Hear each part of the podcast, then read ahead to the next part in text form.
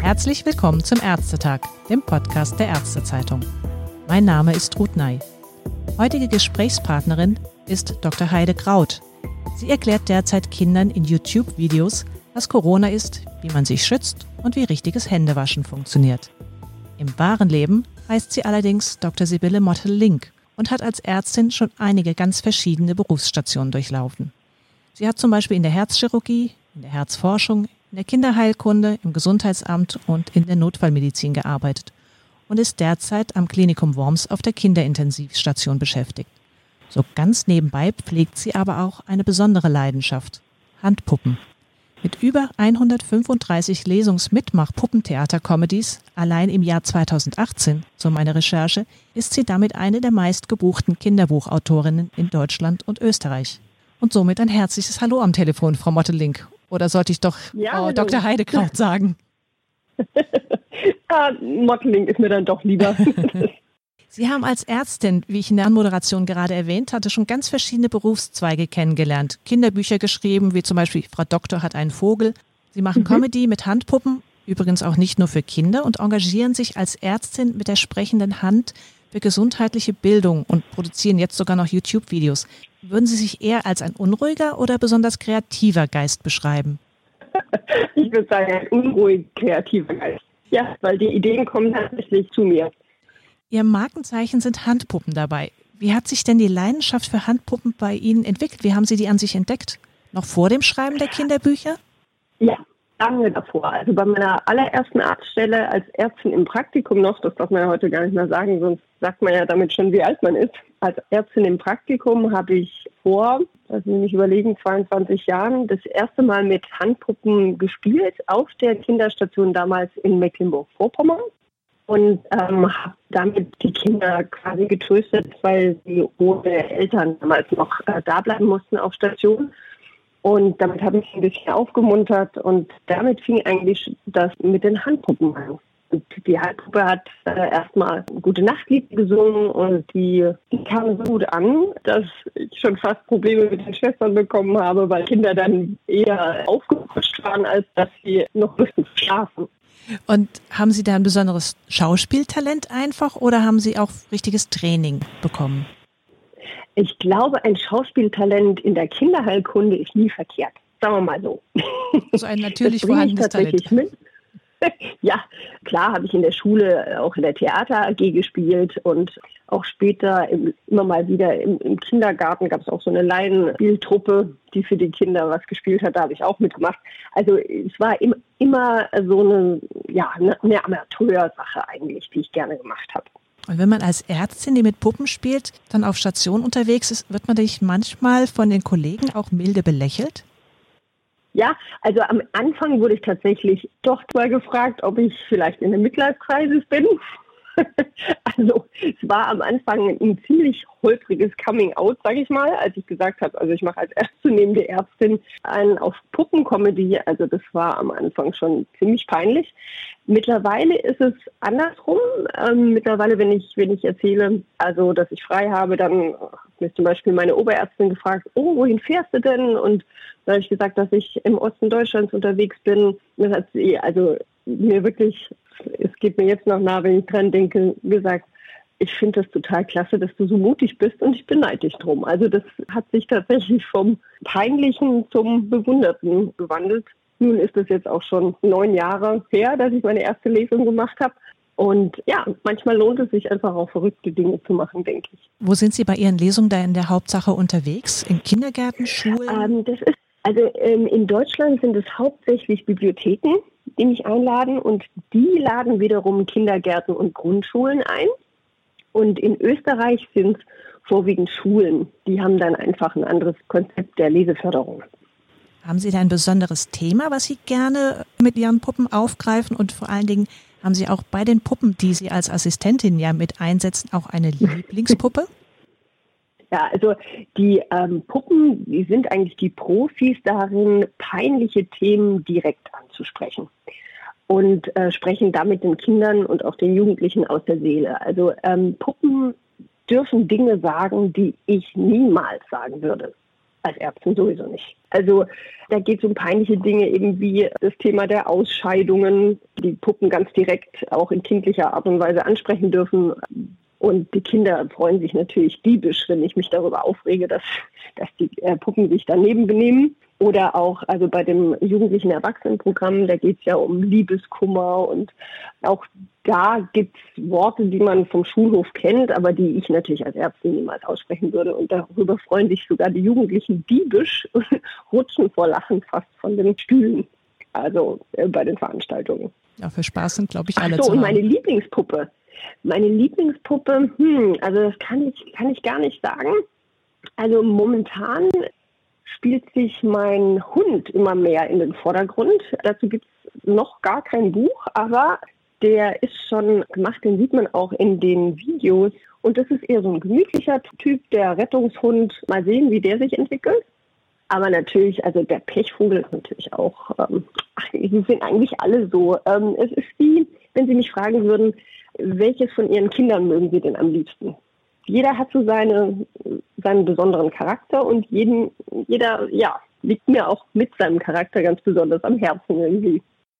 Ja, Sie haben ja auch viel rein investiert. Ich habe gelesen, Sie hatten zum Beispiel, um der Schlange ein ganz besonderes Leben einzuhauchen, auch Stimmtraining genommen. Stimmt das?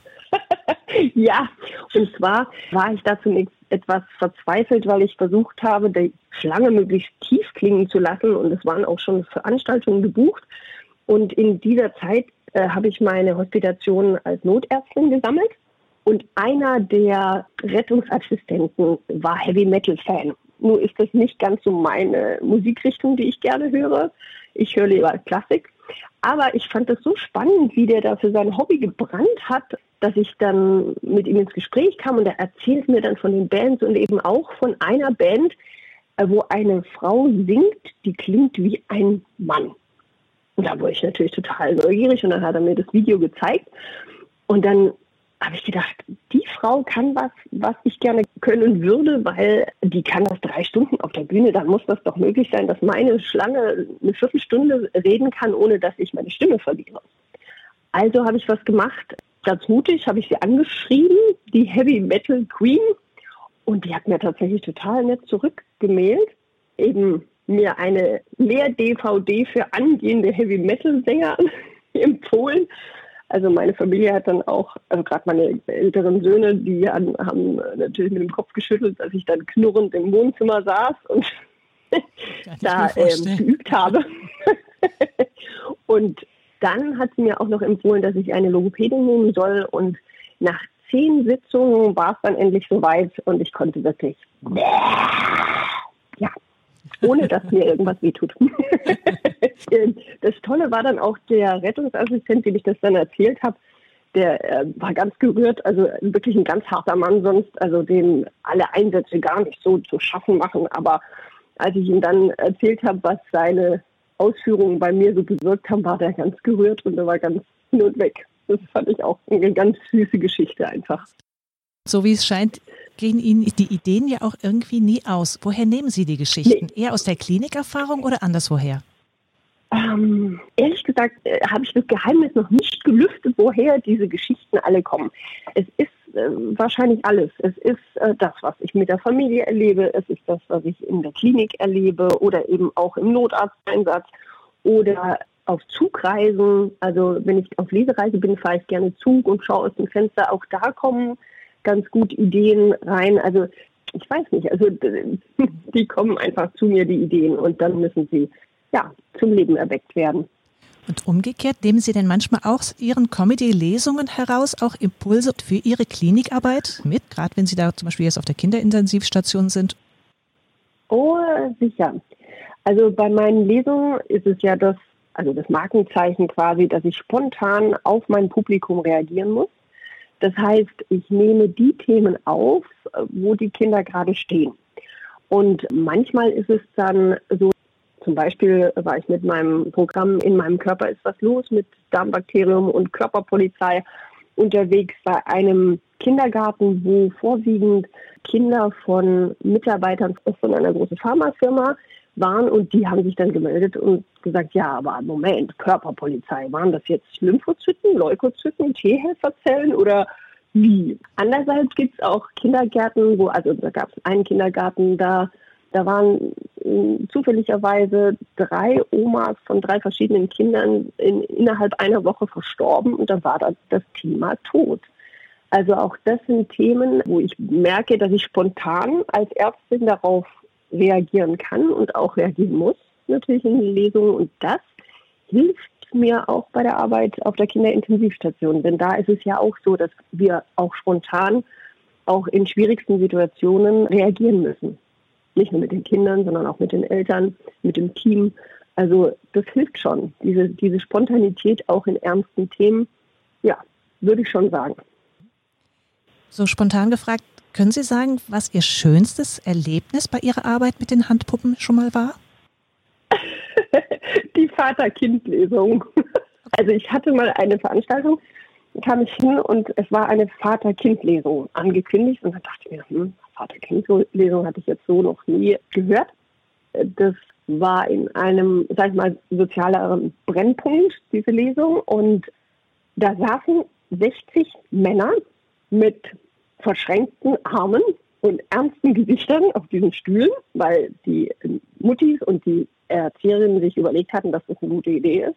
Und vor diesen Stühlen, diesen 60 sitzenden Männern, waren Turnmatten, auf denen die Kinder quasi während der Lesung eher geturnt haben. Also wer mir dieses sozusagen als eine meiner ersten Lesungen passiert, ich glaube, ich, also da, da hätte man eigentlich nur heulend rausgehen können. Aber als ich das gesehen habe, habe ich mir gedacht, was für eine Herausforderung. Und ich habe es mir dann tatsächlich zum Ziel gesetzt, dass diese harten Männer da alle mitgemacht haben und auch richtig Spaß hatten, auch mit ihren Kindern.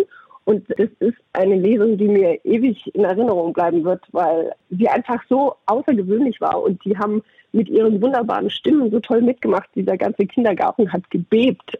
Ah, es war einfach toll es war wirklich ein ganz tolles Erlebnis, sowohl für die Väter als auch für die Kinder. Und äh, ja, ich glaube, wir waren alle richtig, richtig zufrieden und hatten tatsächlich auch wichtige Themen angesprochen. Eben bei meinen Lesungen geht es ja immer um den Körper und um die Gesundheit und wie man da eben auch als, als Kind was tun kann. Wenn man Sie so mit Werbe und Begeisterung von Ihrer Arbeit mit den Handpuppen äh, sprechen hört, können Sie denn sagen, für welchen Teil Ihrer Arbeit Ihr Herz am meisten schlägt? Für die Medizin oder dann doch für diese Gesundheitsaufklärung mit Handpuppen? ich glaube, das kann man nicht trennen. Also ich vergleiche das immer gerne. Dass das eine ist, also das, die Arbeit mit den Handpuppen, mit den Lesungen, das ist eine ziemlich abgehobene Sache. Also eine sehr leichte Sache. Und manchmal ist meine Arbeit gerade, also in der Notfallmedizin und auf der Kinderintensiv, sehr, sehr ernst. So, und ich denke, dieser, dieser, diese Balance zwischen diesen beiden, der lustigen und leichten, aber auch dem sehr ernsten und sehr wichtigen, diese Balance, die gefällt mir eigentlich sehr gut. Also ich stehe mit beiden Beinen aber jeweils das eine Bein auf einer anderen Seite. Also insofern, das ist eine schöne Balance und ich, ich würde sagen, ich könnte auch nicht nur eins machen davon. Also eine, eine rein medizinische Karriere wäre jetzt nicht so die erste Option gewesen für Sie. Ähm, es hat nicht sollen sein. Es hat sich irgendwie anders entwickelt. das ist ja auch so schön. Jetzt hat nun ja. gerade aktuell die Corona-Pandemie vieles, was Sie gerne ja. gemacht haben, die ganzen Auftritts- und Lesungsaktivitäten ja. natürlich massiv mhm. ausgebremst. Wie nehmen Sie denn ansonsten gerade das Thema Corona und Kinder wahr, zumal Sie ja auch selbst Kinder haben? Meine Kinder sind Gott sei Dank groß genug. Die nehmen das mit Corona und mit, mit der Quarantäne. Auch mein äh, jüngerer Sohn musste dann gleich in der ersten, ersten zwei Wochen gleich in Quarantäne. Deswegen waren wir gleich am Anfang betroffen. Aber ich glaube, die beiden haben das eher als verlängerte Ferien wahrgenommen. Und wenn uns Corona sozusagen als verlängerte Ferien in Erinnerung bleiben, dann finde ich das äh, gar nicht so schlecht. Und ich hoffe tatsächlich, dass es keine zweite Infektionswelle gibt, die da uns irgendwie andere Erinnerungen bescheren könnte. Speziell also, auf der Kinderintensivstation ähm, hat sie es nicht eingeholt. Auf der Kinderintensiv Gott sei Dank nicht. Wir haben zwar einen Fall gehabt jetzt, aber Gott sei Dank sehr Lande, also nicht intensivpflichtig insofern betrifft es uns toi toi toi, ich klopfe jetzt auf Holz, in der Kinderheilkunde momentan noch nicht so in dem Maße wie bei den Erwachsenen. Aber als Notärztin hat es mich schon eher betroffen. Und da war ich bei meinen Einsätzen tatsächlich heilfroh, dass ich zu diesen Zeitpunkten immer genügend Intensivplätze hatte, auf die ich die Patienten hätte verlegen können. Also das ähm, hat wirklich den entscheidenden Unterschied bei meiner Arbeit gemacht, muss man wirklich so sagen. Waren das dann auch die Erfahrungen, die Sie dazu gebracht haben, sich zu überlegen, aus der Not eine Tugend zu machen und Aufklärungsvideos auf YouTube zum Thema Corona für Kinder zu publizieren? Sie haben mich erwischt. Es ist natürlich immer so ein pädagogischer Impetus dabei. Ich komme aus einer Lehrerfamilie, insofern wird das wahrscheinlich nicht ausbleiben, dass es immer wieder auch einen pädagogischen Ansatz hat. Aber im Grunde bin ich eigentlich schon immer so ein Typ gewesen, der versucht, aus der Not eine Tugend zu machen. Deswegen fahre ich auch gerne als Notärztin weil wir da auch spontan reagieren können müssen und das Beste aus der Situation machen müssen. Und genau das habe ich auch in, meinen, in meiner Tätigkeit mit den Handpuppen gemacht. Ich habe gemerkt, es fehlt mir und auch da habe ich versucht, das Beste draus zu machen. Und, und ich freue mich total, dass es so einen tollen Anklang gefunden hat und ich so schöne Resonanzen bekomme. Also ich bin wirklich sehr gerührt weil damit hatte ich nicht gerechnet, dass das wirklich so die Menschen auch tatsächlich so berührt, weil es, und das war mir nicht so klar, weil es auch Hoffnung macht. Diese Videos, die ich gemacht habe, machen Hoffnung. Ich verstehe noch nicht ganz wieso, aber äh, das freut mich unglaublich. Ja, das ist ja auch was anderes. Sie sind es gewohnt, ein lebendiges Publikum direkt von Angesicht zu Angesicht zu haben und dort auf die Reaktionen ja. direkt dann auch eingehen zu können. Das ist natürlich genau. bei so einem Video, das man erstmal nur einstellt, gar nicht so direkt vorhanden. Aber Sie haben Feedback genau. bekommen. Und da habe ich trotzdem Feedback bekommen und das freut mich umso mehr. Obwohl, wie gesagt, also wie Sie es schon angesprochen haben, die direkte Rückmeldung, die direkt in den Gesichtern zu sehen ist, die fehlt mir schon wahnsinnig. Und da freue ich mich auch, wenn das alles rum ist, dass ich dann wieder auf Lesereise gehen kann. Also mir war nicht bewusst, wie sehr mir das fehlt. Das wäre dann vielleicht auch wirklich meine abschließende Frage. Was sind denn Ihre nächsten Pläne? Können Sie da schon was verraten, was Sie gerne machen würden? Hm, was ich gerne machen würde. Oh, tatsächlich brenne ich darauf, wieder mein Publikum zu sehen. Also ich habe Lesereisen geplant im Herbst und äh, wenn das mal klappen würde, wieder das, das wäre ein Traum. Das wäre wieder wirklich schön. Und ich habe natürlich jetzt auch neue Programme in der Planung. Zum Beispiel habe ich mir tatsächlich eine Leberwurst bauen lassen, eine beleidigte Leberwurst. Und zwar habe ich, also eins von meinen Büchern ist ein Obst- und Gemüsebuch und da war ich eher, also muss ich zugeben, eher äh, stiefmütterlich mit diesem Buch, weil das Buch gab es vorher schon, ich habe nur ein bisschen Text dazu gemacht und es geht um Obst und Gemüse und dann wurde ich angesprochen, ob es nicht ein Programm zu diesem Obst- und Gemüsebuch gibt. Und dann dachte ich mir, naja, also ich meine, was für eine Figur soll denn dazu sprechen? Eine Möhre vielleicht? Naja, also was soll denn eine Möhre sagen? Also und in einem ganz anderen Kontext hat mein Sohn, der hat in einem ganz anderen Kontext gesagt, jetzt sei doch mal nicht so eine beleidigte Leberwurst. Und daraufhin habe ich gemeint, das ist es.